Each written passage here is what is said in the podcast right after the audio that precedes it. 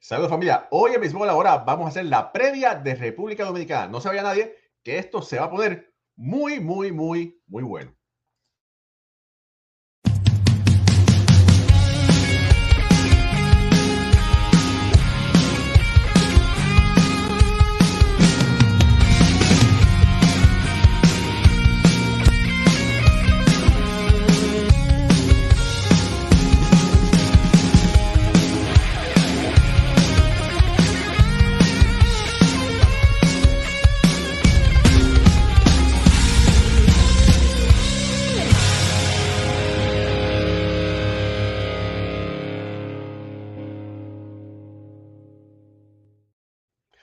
Muy buenas noches familia del béisbol, bienvenidos a otro programa más de béisbol ahora. Mi nombre es Raúl y Ramos directamente desde New Jersey.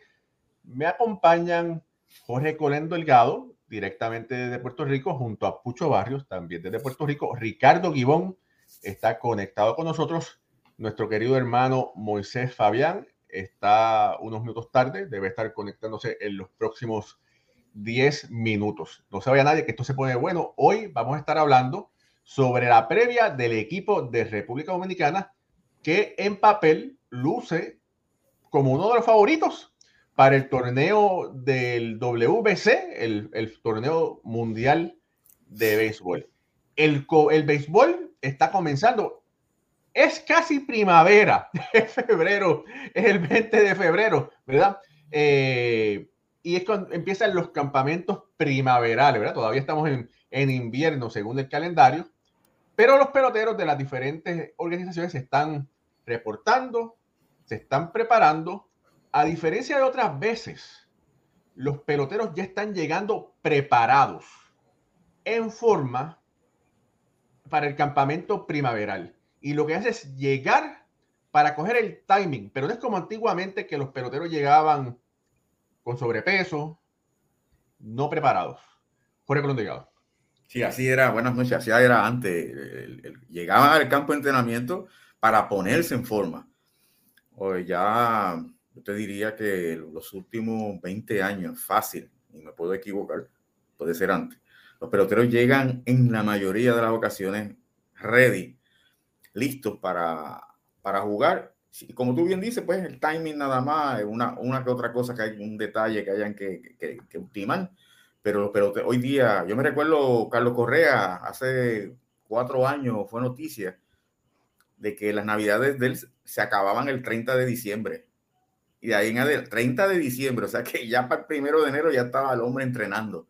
Y cuando llegaba al campo de entrenamiento, pues imagínate, eh, entrenando desde el primero de enero, solamente pues era por, par de cositas nada más. Y así es Javier va, así son todos los peloteros. Y por eso es que ustedes ven los, la gran mayoría de ellos en esas condiciones físicas tremendas, en estos juegos que vienen ahora de exhibición, los van a ver shape, en shape, como decimos nosotros, al filo. Así que es verdad, los tiempos han cambiado. Hay, hay otra cosa también, los sueldos. Eso se debe a que antes el pelotero en las navidades, muchos de ellos tenían trabajos para, como no tienen los sueldos de ahora, pues tienen que subsistir. Por ejemplo, Richie Hemden era sepulturero. El hombre enterraba gente para poder llevar. Hay que decir muerto. no, los enterraba vivo. El hombre enterraba muerto y, así habían otros que eran vendedores, habían otros que trabajaban en, vendiendo seguros, carros, pero ya eso es cosa del pasado por los sueldos fabulosos que se ganan estos atletas familia, eh, Moisés Fabián se acaba de conectar, nuestro querido amigo y hermano eh, Moisés. Eh, tenemos un invitado especial, estamos honrados de contar con él. Si no es mucha molestia, por favor, presenta al invitado. Buenas noches, queridísimo equipo. Disculpen que entré un poco tarde, pero estaba en la carretera y venía ya con el tiempo encima. ¿Te estás poniendo polvo? Sí, sí, sí. Estaba poniéndome brillo. Eh, debo decirles que hoy es un honor para nosotros los dominicanos que este espacio, Béisbol Ahora, se tome el tiempo, sobre todo, de analizar nuestro equipo y nuestro país. Y sé que mucha gente también está conectado con nosotros. Y temprano hacía la conexión con el señor presidente de la Federación Dominicana de Béisbol. Y creo que tiene otros títulos por ahí que más adelante me lo va a decir. vicepresidente de la Confederación Mundial. Lo que hay que este señor es mi amigo de hace tiempo y sobre todo es un hombre que tiene toda su vida entregada en pro del béisbol de la República Dominicana. La gente está equivocado, no, no por el clásico, no, no, en pro de la niñez. Las federaciones deportivas lo que hacen es trabajar en pro de las pequeñas ligas de la niñez.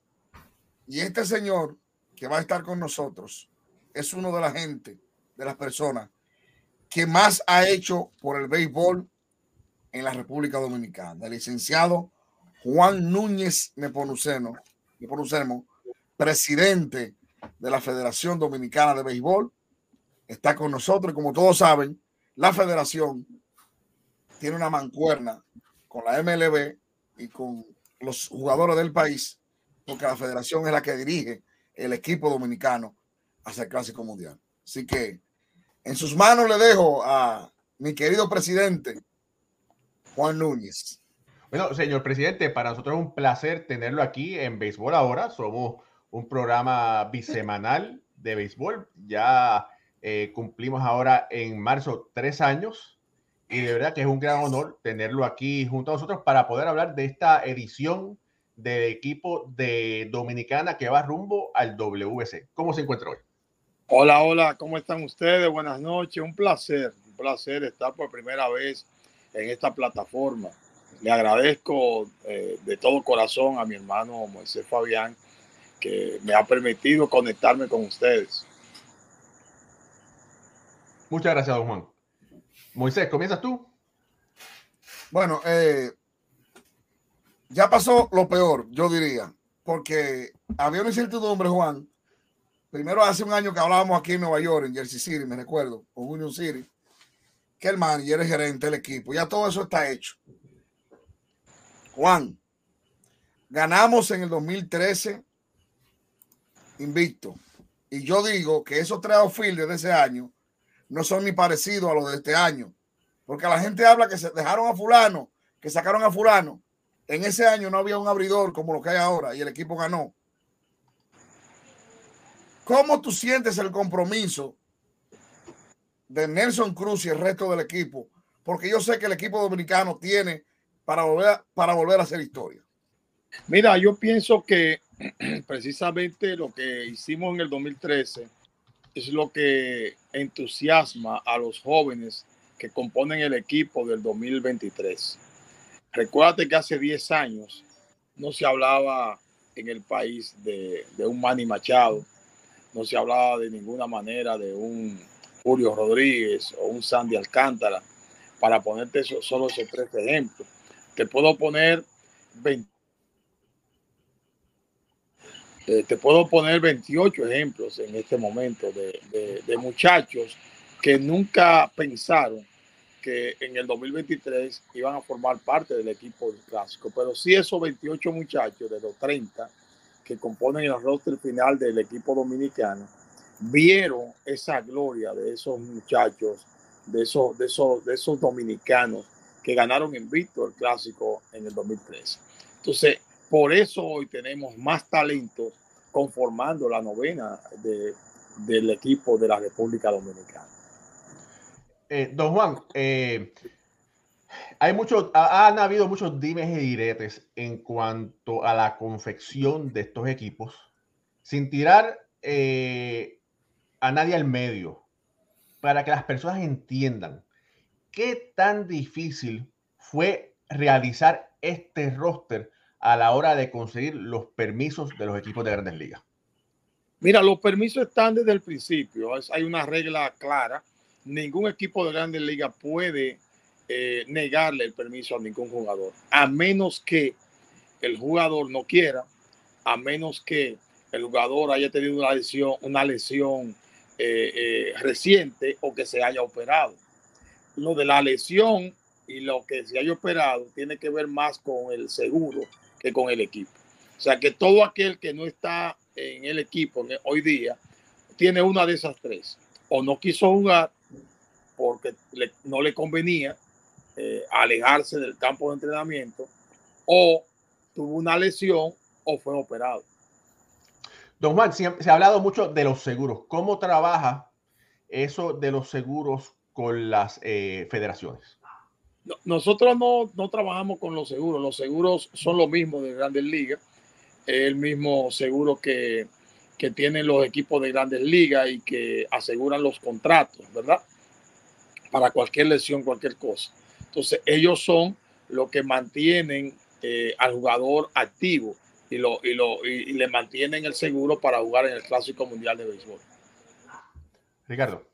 Justamente, don Juan y presidente de la Federación Dominicana de Béisbol, a propósito del seguro, en, el Mundial de Fútbol de la FIFA, cuando un jugador representa a su selección y se lesiona durante el Mundial, es la FIFA la que compensa a la federación por el daño, entre comillas, por la lesión de este pelotero.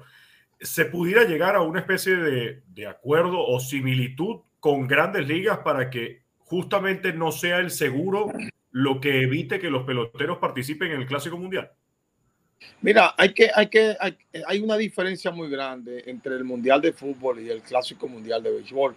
Seguramente. El, el, Mundial de Fútbol lo dirige la FIFA. Eh, la FIFA lo dirige por completo. Ahí nadie se mete. Ahí, la FIFA no tiene, no tiene socios, no tiene a nadie que, con el cual pueda compartir las ganancias del Mundial de Fútbol. Por eso la FIFA es tan poderosa. Todos los clubes del, del fútbol mundial pertenecen a la FIFA. Y la FIFA lo dirige. La FIFA tiene el poder en el fútbol de parar cualquier campeonato en el mundo entero. Eso no lo tiene la Federación Mundial de Béisbol y Softball. En el caso de, del Clásico Mundial de Béisbol, quien lo dirige es el World Baseball Classic, que es un organismo que básicamente está dirigido por MLB. Eh, eh, están en el, en el World Baseball Classic, también el, la Federación Mundial de Béisbol y Softball, la WBSC, está también el, el, el, Sindicato de Peloteros y la Grandes Liga de Japón. Pero básicamente quien tiene el know-how es el, el MLB.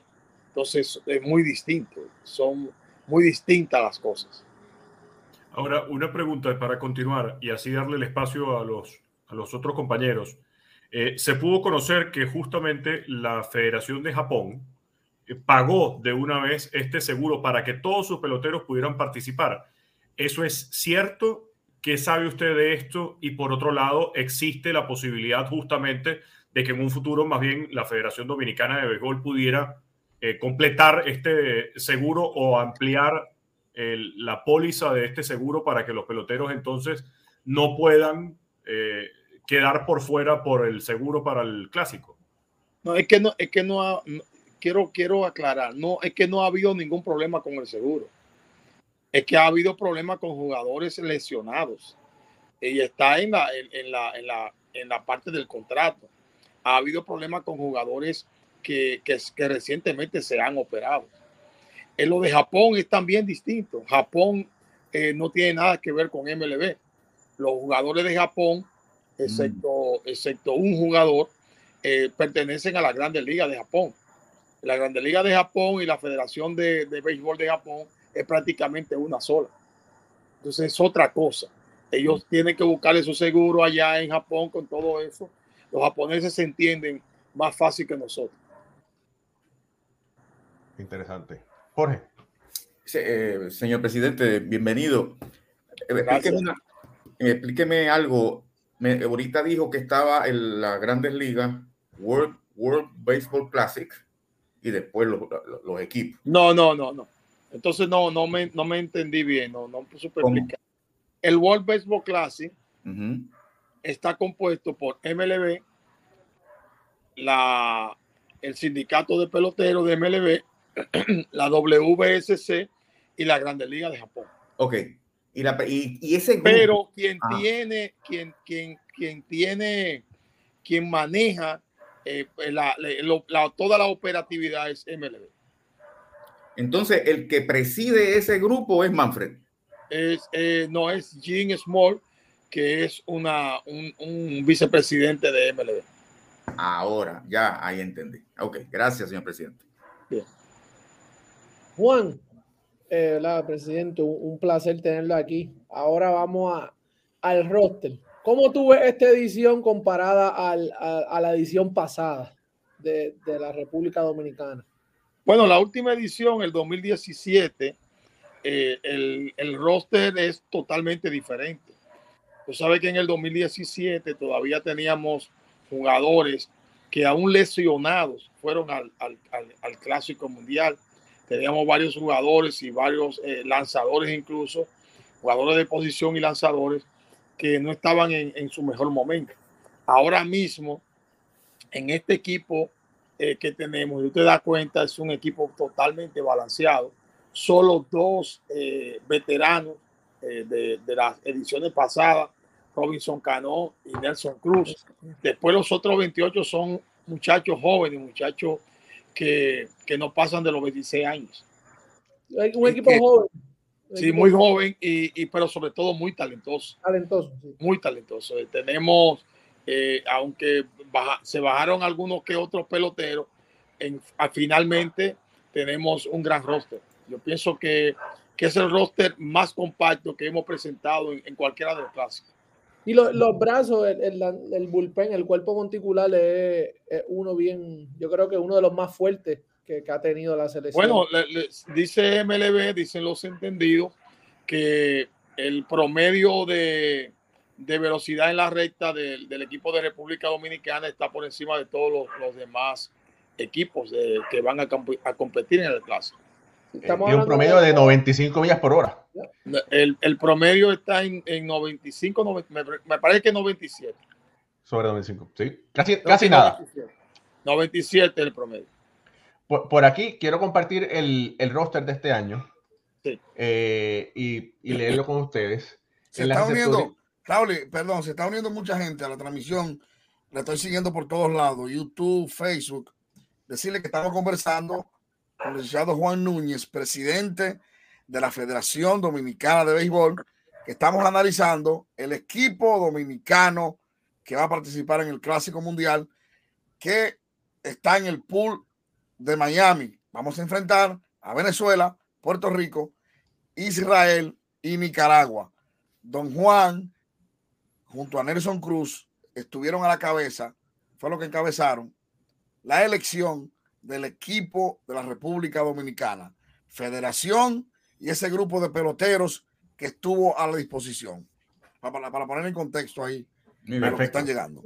Familia, y, ah, y, esto, esto es béisbol ahora. Dele like, dele share. Si no se ha suscrito a nuestro canal, suscríbase. Si no se no está siguiendo por Facebook, síganos. También estamos en, en las diferentes redes sociales como Twitter y Instagram. Eh, Pucho, yo voy a presentar el roster del equipo dominicano. ¿Tienes una pregunta antes que haga Sí, quería hacerle una, una preguntita a, don Juan. Coge, eh, ¿verdad? Eligen a Nelson Cruz como gerente y va a ser el papel de gerente y jugador de, de la selección. Eh, yo creo que es la primera vez que pasa en este torneo. ¿De dónde sale ese, ¿verdad? esa confianza y ese, además, sabemos Nelson Cruz el tipo de persona que es dentro y fuera del terreno. Eh, pero darle este rol a todavía un jugador, una selección tan grande como es la de, la de República Dominicana, campeona, tanto talento. ¿Cómo llega a esta conclusión? Lo he, lo he explicado varias veces, pero me da la oportunidad de decirlo otra vez. Nosotros en la Federación Dominicana de Béisbol estábamos buscando una persona, en primer lugar, que nos representara, que representara dignamente al país, que como tú dices, tanto dentro como fuera del terreno de juego, pues dijeran, ese es el dominicano que, que nosotros podemos eh, vender, que podemos seguir. Pero necesitábamos además que ese, ese gerente conectara, conectara con, con los jugadores eh, jóvenes que necesitábamos que dijeran que sí para el Clásico Mundial de Béisbol. No es fácil hacer un equipo para el Clásico Mundial, ya yo lo había vivido desde atrás. Recuerda que yo era el secretario general de la Federación de Béisbol cuando mi, mi hermano, mi compadre Tito Pereira, en paz descanse, eh, era el presidente. Y yo veía lo difícil que era conseguir el sí con los peloteros clave. Entonces, necesitábamos de una persona que, que conectara con esos jugadores, esos talentos jóvenes que, que queríamos que estuvieran ahí en el clásico.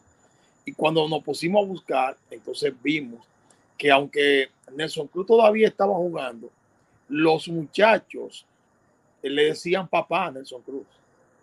Papá, donde quiera, y le hacían el saludo. Los muchachos se desviven por estar del lado de, al, lado de, Nelson Cruz.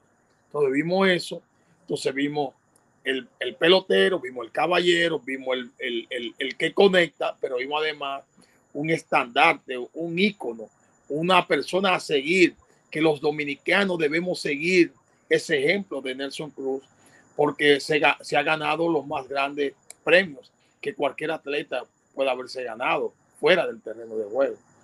Es, esa es la idea y por eso nosotros nos sentimos tan bien eh, de haber elegido a Nelson Cruz, porque hoy el resultado de ese roster es precisamente el resultado de esa elección de Nelson Cruz.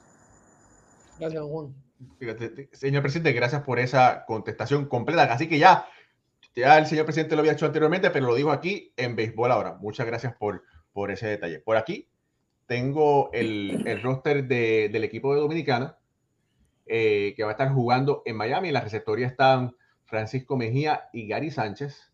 Eh, primera base Vladimir Guerrero. Hay tres segunda base en Robinson Cano, Ketel Marte y Jane Segura. Eh, tercera base Rafael Devers y Manny Machado. Casi nada. en, el, shortstop William Adames, Wander Franco, Jeremy Peña. También, no sé, eso es tirar una moneda al, cielo y, que caiga como sea. Eh, eh, los jardineros Nelson Cruz, Oscar Hernández, Eloy Jiménez, Julio Rodríguez, Juan Soto. Y los lanzadores, los, los inicialistas, Sandy Alcántara, Roansi Contreras, Johnny Cueto, Luis García, Cristian Javier. Y los relevistas, Brian Abreu, Diego Castillo, Camilo Doval, Yarlin García, Jimmy García, José Leclerc, Rafael Montero, Héctor Neris y Gregory Soto. De verdad que esto es un equipo que luce impecable, que se puede ir de tú a tú con, con los 30 equipos que están en las grandes ligas. Eh, yo no quise hacer Ronnie Linares porque montar, eh, decir, vas a sentarte tú y tú no vas a jugar. Eh, aquí se pueden sacar dos equipos fácilmente. Sí, sí, yo pienso, yo pienso lo mismo, pienso lo mismo, pero cuando he conversado con Ronnie y lo he escuchado en, entrevistas, dice, no, para mí es fácil, porque son muchachos con los que se puede hablar y con los que ya yo he hablado. Cada uno de ellos sabe cuál es su rol, eh, cada uno de ellos sabe que, eh, que el otro también tiene valor y, y, todos ellos están enfocados en hacer su mejor esfuerzo unificado para que la República Dominicana obtenga su, su segunda corona. Juan, eh, eh, quiero preguntar, porque vi una, una reunión por diciembre que hicieron como un locro, un asopado, un sancocho, no sé. Y vi la foto que vi a William Adames, a Te Oscar, eh, Nelson Cruz, Juan de Franco, Linares. Te vi a ti. El ánimo, los egos. ¿Cómo se siente la unidad de ese equipo? Porque yo he dicho, y, te lo voy a decir de frente, Sé que vamos a ver temprano en Fort Myers, si Dios quiere, versus Minnesota, pero te lo voy a decir. Yo he dicho que ese equipo gana o pierde dependiendo del comportamiento del hotel. Y te lo voy a repetir de frente a ti, que eres mi amigo, pero me duele mi país. Ahí me, ahí me quito, ahí me quito la casaca de, de, cronista deportivo y me pongo la de dominicano. Me pongo esta. ¿Cómo tú ves los egos, la unidad del equipo? No, precisamente nosotros hicimos eh, dos encuentros, uno en la casa de Juan Soto eh, por San Pedro de Macorís y otro en la casa de, de, Nelson Cruz, por acá por el Cibao. Eh, precisamente era eso, era eh, que nos encontráramos, que nos conociéramos, porque también veíamos en los eh, equipos anteriores del clásico que prácticamente nos uníamos, nos conocíamos el, el día antes de empezar los entrenamientos como equipo. Y, y, y veíamos que eso no, no, era posible. Y por eso nos reunimos, todos están muy contentos. Eh, bueno, tú viste la foto, viste la fílmica Eh, fueron dos encuentros maravillosos que yo creo que contribuye, está contribuyendo para que los, eh, ellos pues se acercaran más y que esa armonía pues reine en el equipo. Va, va a ser una gran armonía. Ellos están todos están contentos. Señor presidente, hay, el, República Dominicana en el papel tremendo, tremendo equipo. Sí, tengo una pregunta, dos preguntas. Número uno, ese seleccionado y eso, esos análisis que se hicieron y se seleccionaron, ¿fue basado en métricas tradicionales o métricas modernas? Bueno, tú sabes que el manager nuestro viene de, del equipo de Tampa. Y el equipo de Tampa es el que, según los analistas, es el que mejor usa la métrica. Es un equipo de, de, de, poco presupuesto, pero que siempre está metido eh, en, en, en, en, el, en el meollo, ¿verdad? Siempre está, eh, si no está en la pretemporada, está próximo a una pretemporada. Y es precisamente por eso. Entonces, ese equipo fue hecho en base a eso. Es un, equipo hecho con, con la delicadeza eh, necesaria y con toda la, documentación necesaria. Entonces, la segunda parte es, el equipo luce espectacular. Si hay debilidad, y creo que hay una debilidad en la receptoría, tienes a Mejía, que es el defensivo, y tienes a Gary Sánchez, que es el ofensivo. Me parece que se van a ir con Mejía que es el defensivo, porque como tienen tanta ofensiva en las demás bases, entonces Gary Sánchez quizás pueda, pueda jugar también. Pero si hay alguna debilidad en esa novena, según métricas, según las métricas modernas, es en la receptoría. ¿Cuál es su opinión? Bueno, eh, la, la, lo que pasa es que en las demás posiciones hay tanto nivel que se ve como una debilidad. Pero ambos son jugadores, caches de grandes ligas. No, yo sé. Entonces, yo no lo veo como debilidad, yo lo veo como eh, que, no, no podemos compararlo. Si tú lo pones entre, los entre, entre los 10 primeros catchers de Grandes Ligas, quizás no estén, pero están en Grandes Ligas y son catchers principales de Grandes Ligas. No es lo mismo que, que, tú dices, bueno, los dos, los dos tercera base, los tres o sea, cuando tú lo comparas con ellos, podrías verlo como una debilidad. Yo no lo veo como una debilidad. Yo pienso que, que eso es lo que completa el equipo. Recuérdate que un equipo eh, se compone de nueve jugadores en el cuadro y, cada uno de ellos tiene su, particularidad. Yo pienso que, que, cada uno de ellos se complementa. Sí, estoy de acuerdo con usted, pero el caso de la receptoría, que es el, el, corazón del, del, equipo, es un punto bien neurálgico muchos equipos han tenido estrellas en las demás posiciones y cuando tienen, tienen una falla en la receptoría, que aquí no la debe de tener porque tienes a Mejía. O sea, no, estoy diciendo eso, pero si hay alguna falla, y usted dice que no, es esa parte de, depender de Francisco Mejía, porque Sánchez no filea, o sea, Sánchez no, estamos, estamos claros que no, que no, filea, que lo debe batear. Así que ese es lo único de ese roster que yo veo que, pudiese quizás tener problemas. Fíjate, bueno, eh, tengo, perdóname, tengo que decir algo, ¿verdad? Eh, antes que el señor presidente conteste. Mejía es el receptor de Tampa, que Tampa es un equipo que es muy analítico, ¿verdad? Y entonces, y es un equipo que no es que sea analítico, que es un equipo que es ganador, porque Oakland supuestamente es un equipo analítico y no gana. vamos a lo que vamos, ¿verdad? ¿Verdad? La cosa, el, el, detalle es que Tampa gana.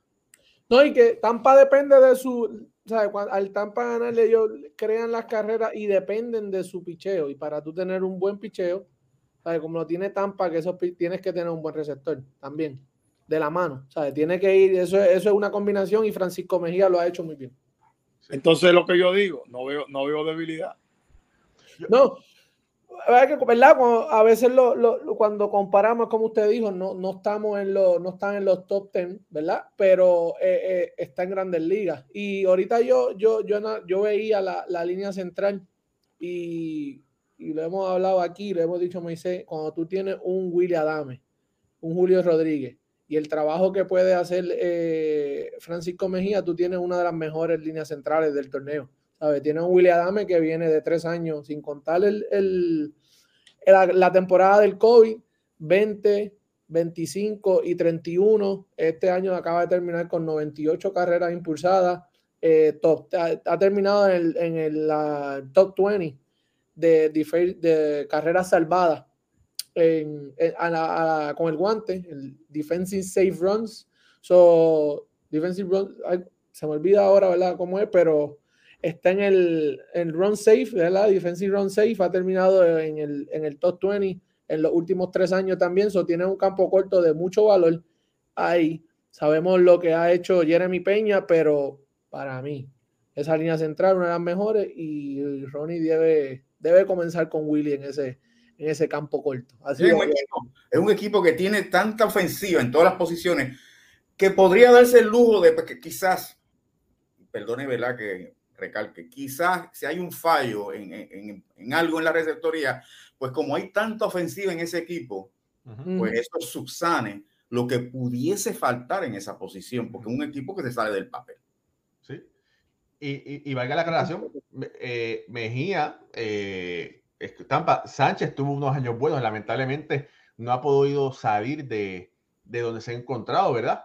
Pero a los otros jugadores estar posiblemente top 5, top 5, bueno decir top 3, el diferencial que demuestra es tan grande que es increíble. Bueno, posiblemente este equipo de Dominicana pudiera, eh, pudiéramos decir que este roster hay más de un billón de dólares, ¿sí? Un billón de dólares porque si tienes un Rafael de Devers de 300 millones, un Manny Machado de sobre 300 millones, un Vladimir Guerrero de sobre 300 millones, en esos tres peloteros puedes tener un billón de dólares.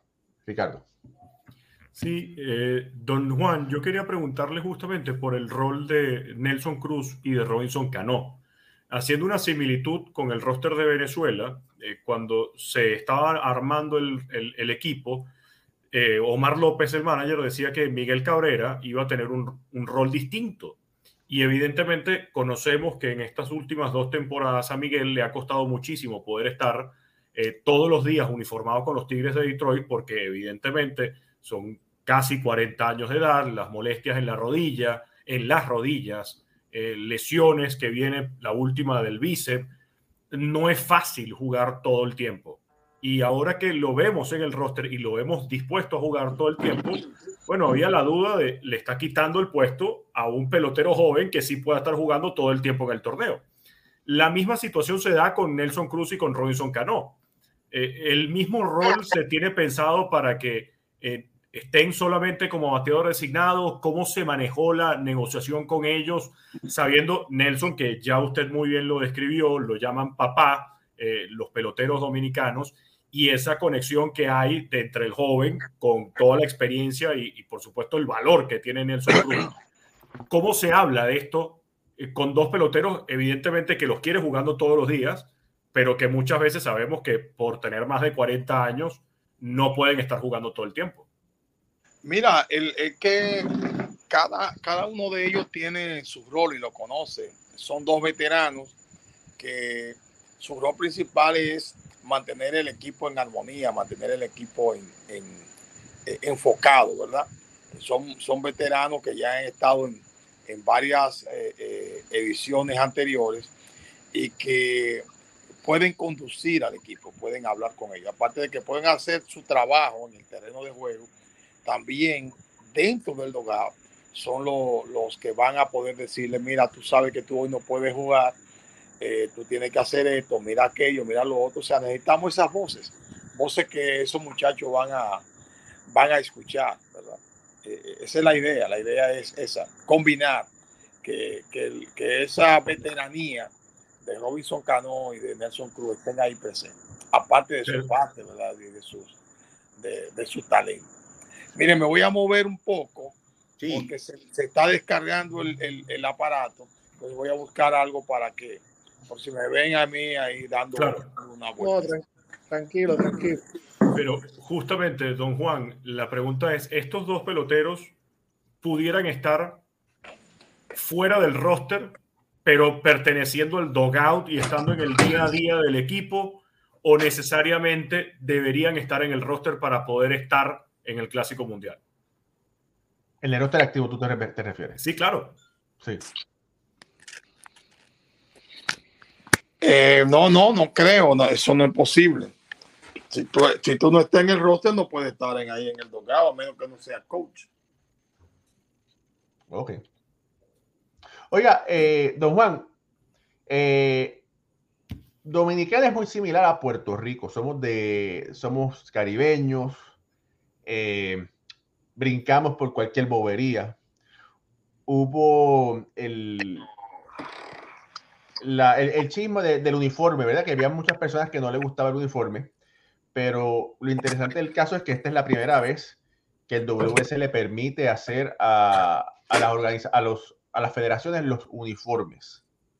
Entonces, la pregunta es, eh, los split de las ventas de la ganancia siempre han sido diferentes. Eh, ¿Cómo se va a dividir el split de la, de la, de la mercancía? Por ejemplo, la mercancía que se, que se venda para el W- WS va a ser repartida entre todas las, las federaciones a partes iguales o, o lo de Dominicana y Dominicana, lo de Puerto Rico y de Puerto Rico. ¿Cómo es eso? No, no, no. Al principio creíamos que iba a ser así, nosotros estábamos felices, realmente, porque creíamos que, que iba a ser de esa manera, pero no. Eh, lo, nosotros siempre, siempre el diseño lo hacen los equipos, ¿verdad? Los, los países. Hicimos el diseño y conseguimos eh, la, la compañía que nos, nos, nos está eh, eh, fabricando el uniforme, ¿verdad? Pero eh, ya después de ahí es un acuerdo de MLB con, con la compañía. ¿Y, la, ¿Y las ganancias se dividen entre No, todo el mundo? No. La ganancia va a estar en el, en el, en el Boyer final de, del- de los premios que le dan a los equipos. Juan, quiero, eh, ya sé que estamos casi en el epílogo. La próxima, primera reunión del equipo dominicano, ¿cuándo y dónde será? El día 6 en Fort Myers. Fort Myers, es la primera reunión. Y habrán partidos de exhibición. Es bueno anunciárselo a los dominicanos y a todo el mundo. Todo el Vamos a el 7 y estaríamos jugando 8 y 9. El 8 contra versus Atlanta, ¿verdad que sí? Y el 9 versus Minnesota. Minnesota. Bueno, los, los dominicanos que están por la Florida, cerca de Fort Myers o de Kissimmee, ¿En Atlanta, en Georgia? donde quiera que estén los dominicanos, no, que bajen para allá porque ¿qué has sabido de la boletería para los partidos dominicanos? ¿Cómo está eso, Juan? No hay, no hay. Las que, y las que hay están carísimas. Re- repíteselo para que no me escriban a mí, que tú eres amigo del presidente. No, Que, no, que una- repítelo, por favor. la tiene, la está vendiendo como los juegos de Licey y Águila. Este pedacito lo necesito editado, Raúl, para que sepa que yo no tengo boleta, que el presidente no tiene boleta, que no hay espacio, porque me han escrito, tú que eres amigo de Juan. Yo no sé de. Cuando te, cuando te escriban, le envías el video. Así es. Bueno, oiga, don Juan, no, no me tiene que contestar, pero dicen que, que los revendedores del Licey los llevaron para allá, para la Florida, para que compraran y vendieran. Le, le enseñaron algo, le enseñaron. Don Juan, eh, señor presidente, ha sido un placer inmenso tenerlo aquí con nosotros. Esta es su casa. Lo invitamos, tiene una invitación abierta en béisbol ahora. eh, tenemos mucha, yo digo nuestra familia, porque tenemos familia del, del béisbol que nos une gracias al amor de las 108 costuras en Puerto Rico, Dominicana, Venezuela, Colombia, Estados Unidos, por todo el mundo. Y esta es su casa. Eh, esperamos eh, que usted regrese gane o no gane República Dominicana, no importa, porque aquí todos somos hermanos. Cuando Puerto Rico gana, yo me pongo la gorra, cuando Puerto Rico juega, me pongo la gorra de Puerto Rico. Cuando Dominicana juega, me pongo la dominicana, porque de verdad que nuestros peloteros latinoamericanos son una gloria para todo el Caribe. Amén, amén, amén. Bueno, esperemos en Dios que gane Dominicana y que celebremos todos. Juan, antes de que te vayas, que quiero, porque me interesa mucho esto. Vi una reunión, creo que fue hoy, y sabe que hemos hablado de esto mucho, no del clásico, pero es algo que yo sé que a don Jorge le va a interesar esto mucho. La Liga de Verano de Béisbol de República Dominicana. Vi que sucedió una reunión entre la Liga, la Lidón, pero no, mm, usted estaba ahí en la foto, porque no lo vi en la foto. Lo que ¿Cómo que marcha eso? yo no, yo estaba invitado Sí. a- a- allá a, a la Serie del Caribe, pero no pude ir porque tenía un, tú sabes, un, sí. un compromiso en, en Washington. entonces no pude ir. Pero eh, eh, estamos en eso, estamos en eso. Sí, porque somos, eh, tenemos demasiados peloteros para no tener una liga de verano de Ah, alto tenemos- nivel. Pero ahora va a ser más fuerte. Tenemos que hacer la liga de verano en República Dominicana porque hay demasiados beisbolistas sin trabajo, Así con es, calidad.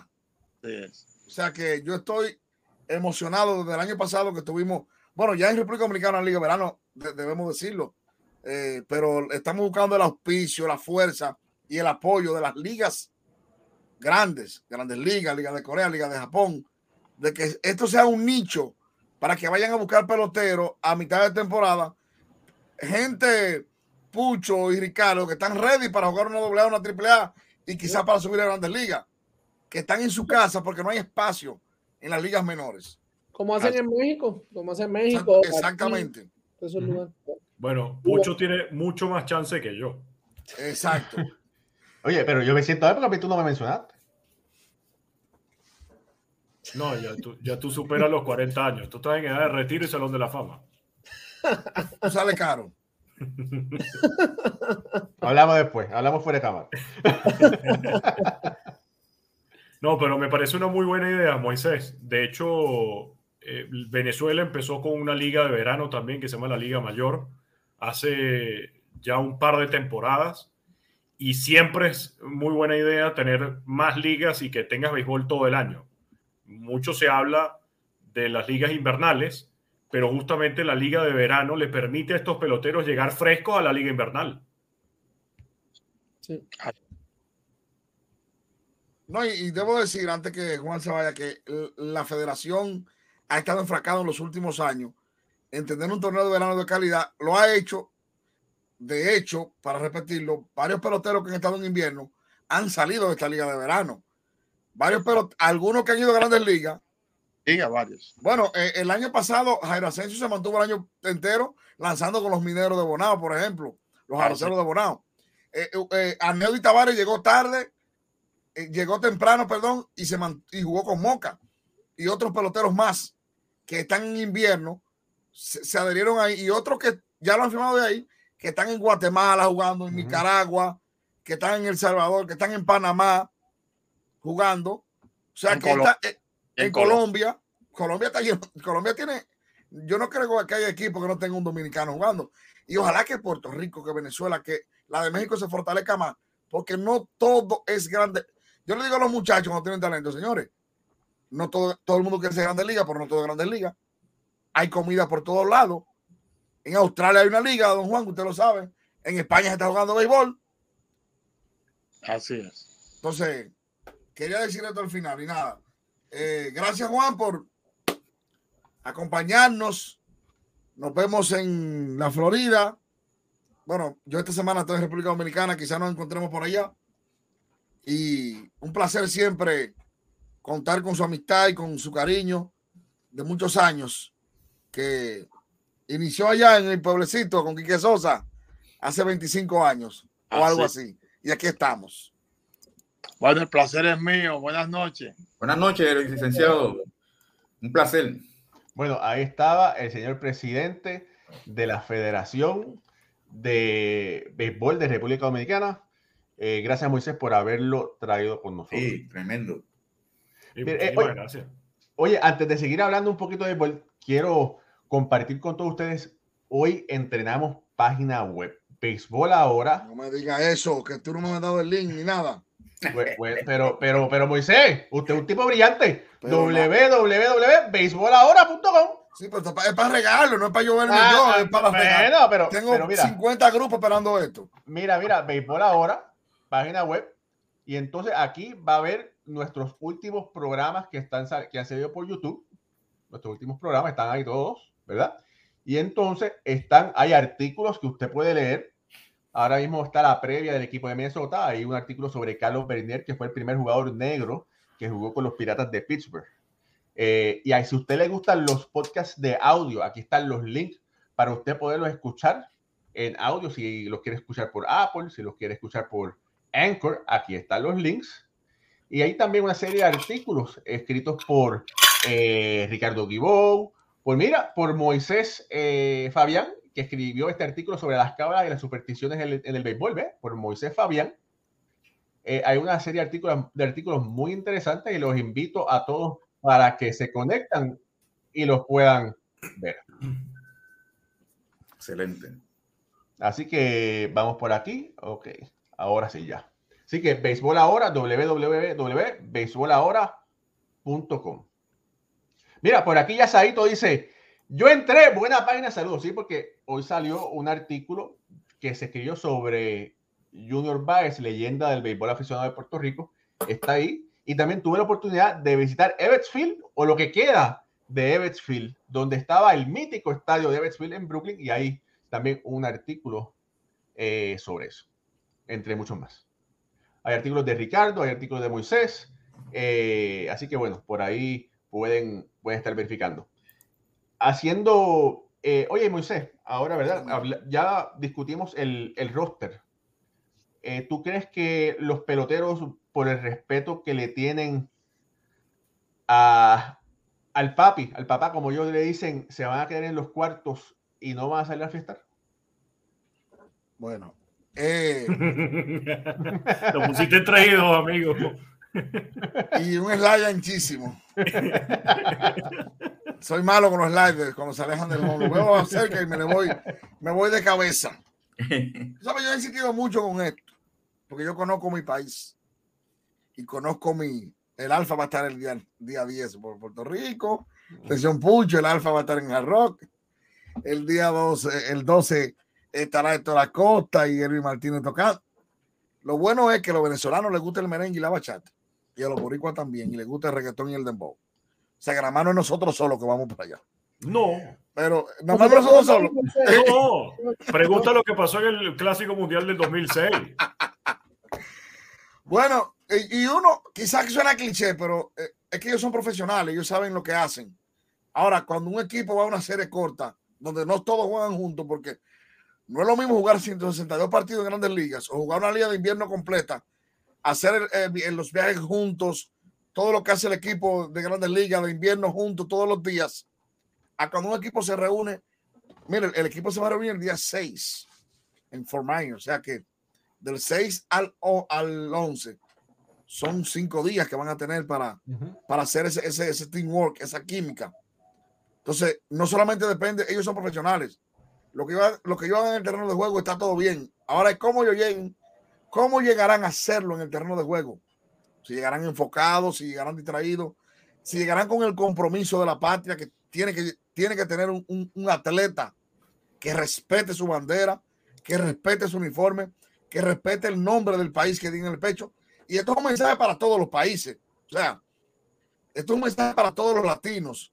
Como así decimos, debe ser un orgullo para cualquier atleta representar su país en un mundial.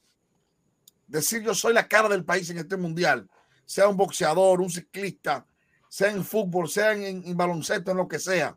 O sea, sería una lástima decir que un país lució feo porque no tuvo química o porque llegó tarde en el hotel o porque no practicaron o porque fulano tuvo un malestar fuera del terreno de juego. Yo prefiero perder por otra cosa y no por eso. No, y, a la, y a la pregunta que decía ahorita Ricardo de, de Nelson Cruz y Cano, por eso ellos prefieren, ¿verdad? Yo acá pensando, por eso prefieren tenerlos todavía en el roster. Sabemos que aún, pues, a lo mejor no son lo, mismo que eran cuatro o cinco años atrás, pero todavía les queda béisbol y pueden, ¿sabes? Llevarle esa mentalidad y esa madurez de, de control a, estos jóvenes que sabemos lo guado que se pueden poner en Miami, eh, un torneo como ese, tanto ambiente, tan, tan, tanta tentación fuera de esas puertas de hoteles. Yo creo que por eso ellos prefieren más tenerlos dentro del, del clubhouse que, que siendo parte, porque cuando tú eres parte del staff, sí está en el clubhouse, pero el pelotero te ve diferente. No es lo mismo cuando tú aún eres, eres, pelotero. O ya tan pronto tú cambias ese rol, hasta el mismo, hasta el mismo jugador, de jugador a coach, es, es un switch. Que a ver, y tú le preguntas a cualquier jugador y es, es totalmente, es diferente a lo que tú ves como jugador. Yo creo que por eso lo, los tienen todavía ahí para poder pasar esa batuta para, o si hay otro próximo clásico. Sí, de hecho, eh, justamente yo prefiero, Moisés, que toda la fiesta, todo el dembow, todo el merengue se dé entre el 6 y el 11 a que se dé a partir del 11. Eso es así. O sea, si hay un momento para generar química, es ese preciso momento entre el 6 y el 11. Porque esos juegos de exhibición contra Atlanta y contra los mellizos no representan nada, sino afinar detalles y, justamente ver cómo puedes armar un line-up que, que sea conveniente y que se vea eh, armonizado, por así decirlo.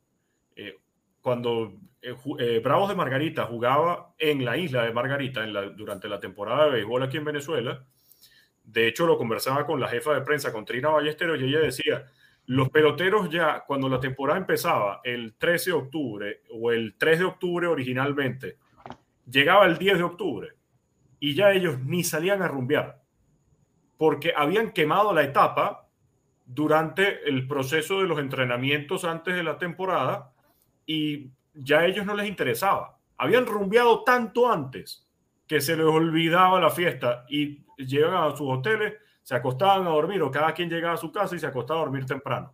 Justamente eso pudiera ser una enseñanza para el clásico, que aprovechen entonces, si quieren rumbear de verdad, esos seis primeros días, cinco primeros días de que lleguen a, a Fort Myers. Ahora, también pudieran hacerlo desde antes, porque perfectamente, por más que el equipo esté llamado a congregarse en Fort Myers el 6, pues los que están compartiendo equipos dentro del roster ya van empezando a prepararse para el Clásico Mundial y entre todos ya se reúnen el 6. O sí, tiene toda la razón. Siempre hay peloteros que no pueden cambiar su rutina.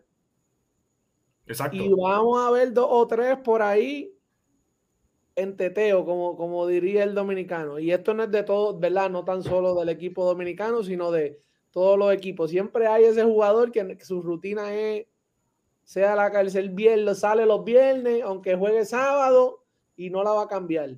Eso es ya supersticiones, pero esperemos, ¿verdad? Que, que no sea por eso. Oye, Moisés, ¿qué pasó con, por ahí preguntan, y te voy a preguntar yo a ti, ¿qué pasó con Fernando Rodney? Bueno, Fernando Rodney lo vi ahora sacando la cabeza. Luego que todo pasó. Yo creo que hay formas. Yo tengo un número de Nelson Cruz. No lo va a tener Fernando Rodney. Yo tengo un número de Nelson Cruz. O sea, yo tengo un número de quizás seis jugadores o siete que están en el equipo. Te van a pedir taquilla, vamos. Yo tengo acceso a. vamos. Eso ocurre una boleta. O sea, entonces, si tú te sentías en condiciones de poder ir a un equipo, tú debiste, como decimos en el algo popular, josear esa participación de otra forma. Porque quizás tú en la mente, en mi mente no ha estado nunca Fernando Ronnie ese clásico. porque lo que él hace, hay unos tipos ahí que están muy por encima de lo que él hace. Y eso sí son determinantes. Yo siempre he dicho y he escrito mil veces, y lo voy a repetir, Nelson Cruz y Robinson Cano en el terreno de juego no son determinantes para ganar este, este, este clásico.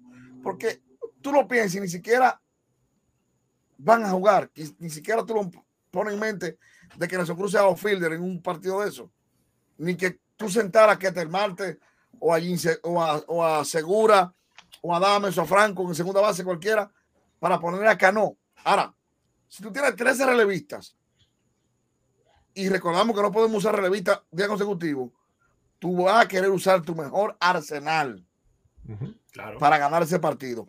Y todos los que están ahí en este momento están muy por encima de lo que enseñó Rodney, que ya su época de la flecha pasó. Señora, ahí se, quedó gente. ahí se quedó gente muy por encima de Fernando Rodney. Sí, vale.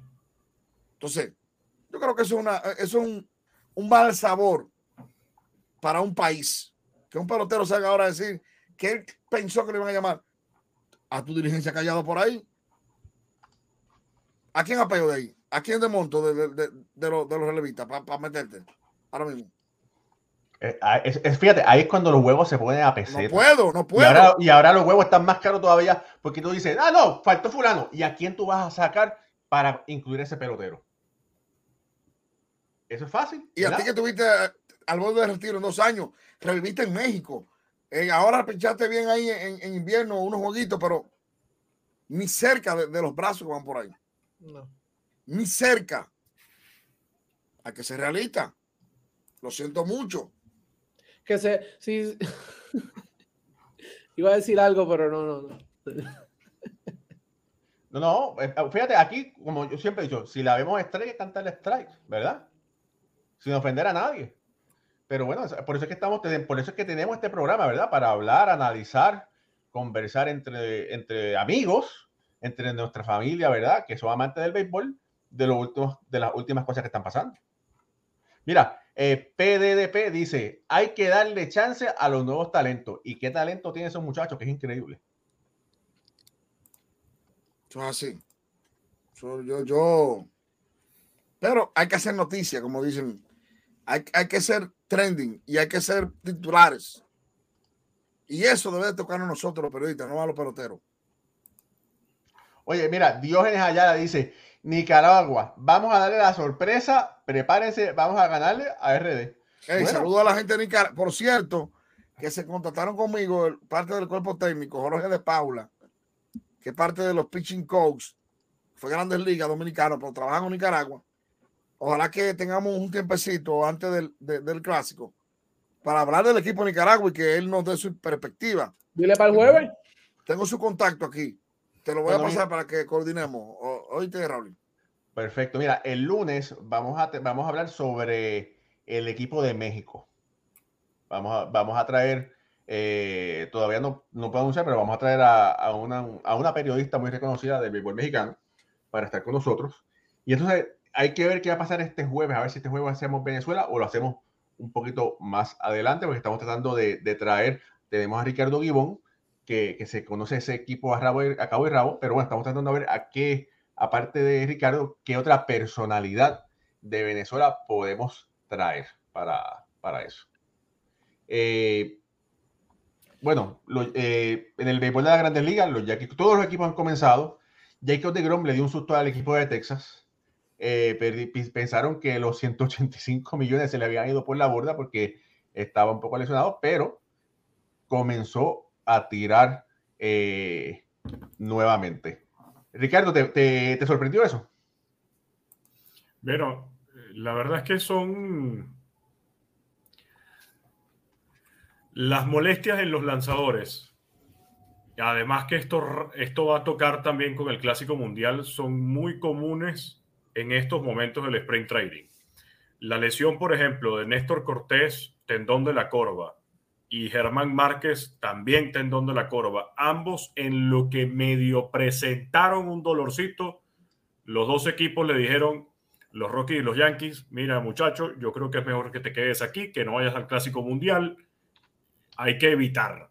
Y justamente eh, es normal que cuando los lanzadores se reincorporan con sus equipos, por más que ellos estén haciendo ejercicios de estiramiento, por más que estén haciendo calistenia, corriendo, eh, pesas y demás, que cuando ya empiecen a lanzar y empiezan a, a, estar en el bullpen justamente con el equipo en el, en el sprint training, vengan estos dolorcitos o que vengan estas molestias que no llegan a ser lesiones como tal.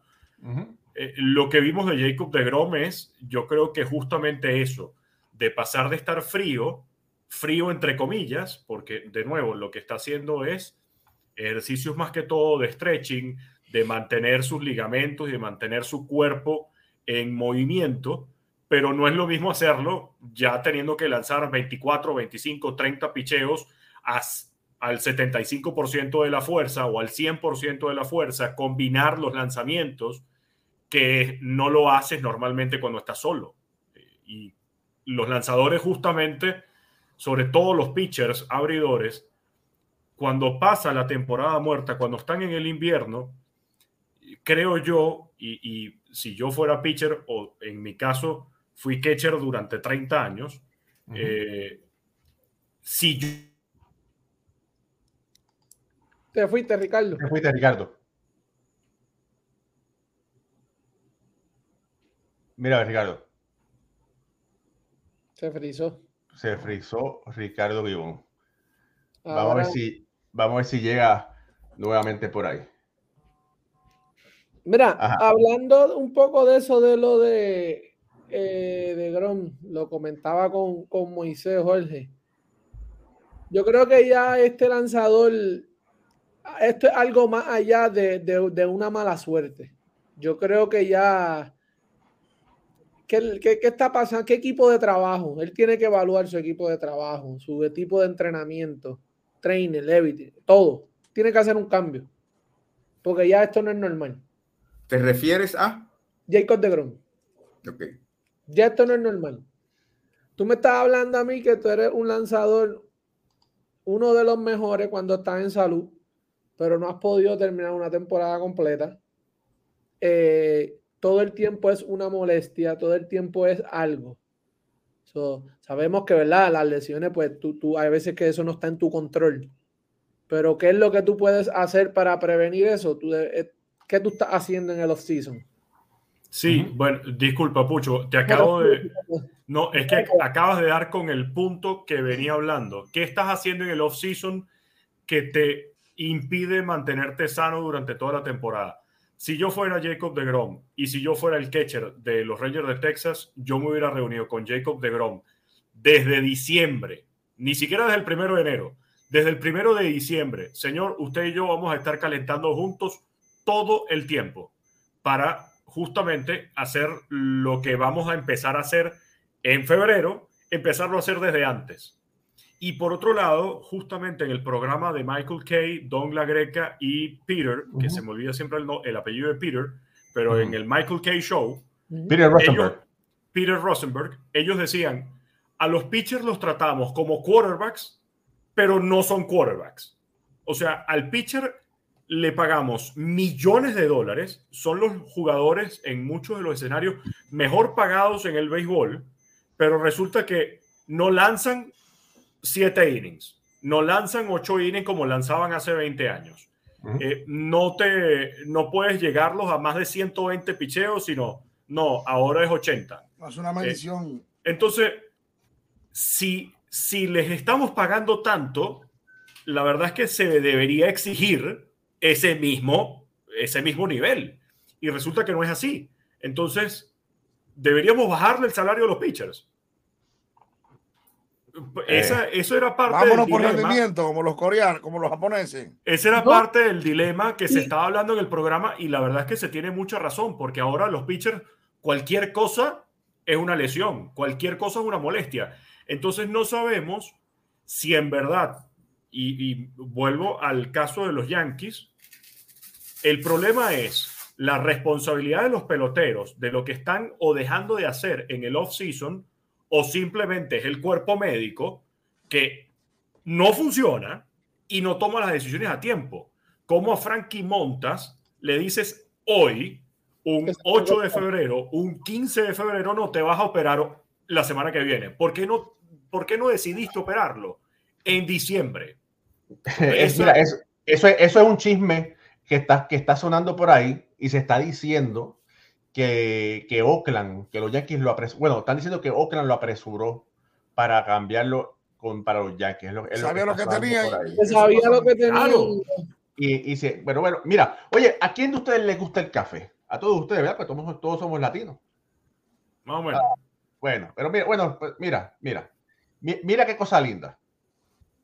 Ah, bueno, por eso sí, sí. Eh, mira, tú, te- mira, el Bronx béisbol ahora, mira, pero eso es si tú eres fanático del Bronx, pero si tú eres fanático de otro equipo, The Amazings béisbol ahora. Bueno, puedes conseguirla ahí su taza especial, pues en la, en la página eh, de béisbol ahora, en la tienda, el store. Y si usted es como esas personas clásicas, como Jorge Colón Delgado, puede Toletero. la taza de toleteros también ahí en béisbol ahora. ¿ves? Por un lado toletero y por el otro lado béisbol ahora. Aquí está, ¿ves? a ambos lados. All timer, all timer. Bueno, no, no, los románticos del juego, los románticos, los románticos. Así están bonitas, pero dame decirte, están bonitas todas. Bueno, sí, sí, para las tres, Todas. Tengo una decisión difícil.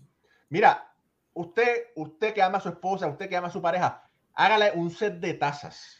Y entonces usted tiene la taza de usted, tiene la taza de ella y tiene todo para taza para toda la familia. Y, y si además la gorra de béisbol ahora va acompañada de la taza, mejor todavía. Ah, así, mismo, van a ver, eh, van a estar cayendo en la tienda de béisbol ahora cositas bien interesantes. Los invitamos a que usted las vea y si le gusta. Va, a haber camisas, ¿verdad, eh, Camisas, ahí eh, va a haber camisas, o hay camisas en este momento, hay tazas, hay diferentes cosas y usted puede mirar, puede ordenar y puede utilizarlas, que es lo mejor que, que puede hacer. Así nos puede apoyar en los programas que hacemos. Visite nuestra página web que salió hoy, www.baseballahora.com. Eh, familia, eh, ha sido otro programazo. Vamos a regresar el jueves. Eh, vamos a ver si vamos a hablar de Venezuela o vamos a hablar de, de, lo que está sucediendo en los campos primaverales. Están preguntando por ahí si vamos a hablar de los rosters de los equipos de grandes ligas Sí, vamos a hablar de los rosters de los equipos de Grandes Ligas. Vamos a ver si podemos hacer las previas divisionales, por lo menos las más importantes, ¿verdad? Eh, o tratar de hacerlas todas. El tiempo apremia y el Clásico Mundial está por comenzar. Jorge. Bien, mis amigos, gracias por estar con nosotros, gracias por el apoyo de toda la semana, siempre con nosotros. De parte de Ricardo Guibón, Moisés Fabián, Pucho Barrio, nuestro editor Raúl y Ramos y de este servidor Jorge Colón Delgado, Gracias, gracias, gracias. Será hasta el próximo jueves, cuando tendremos otra edición más de Béisbol entre amigos. Hasta entonces, que Dios los bendiga.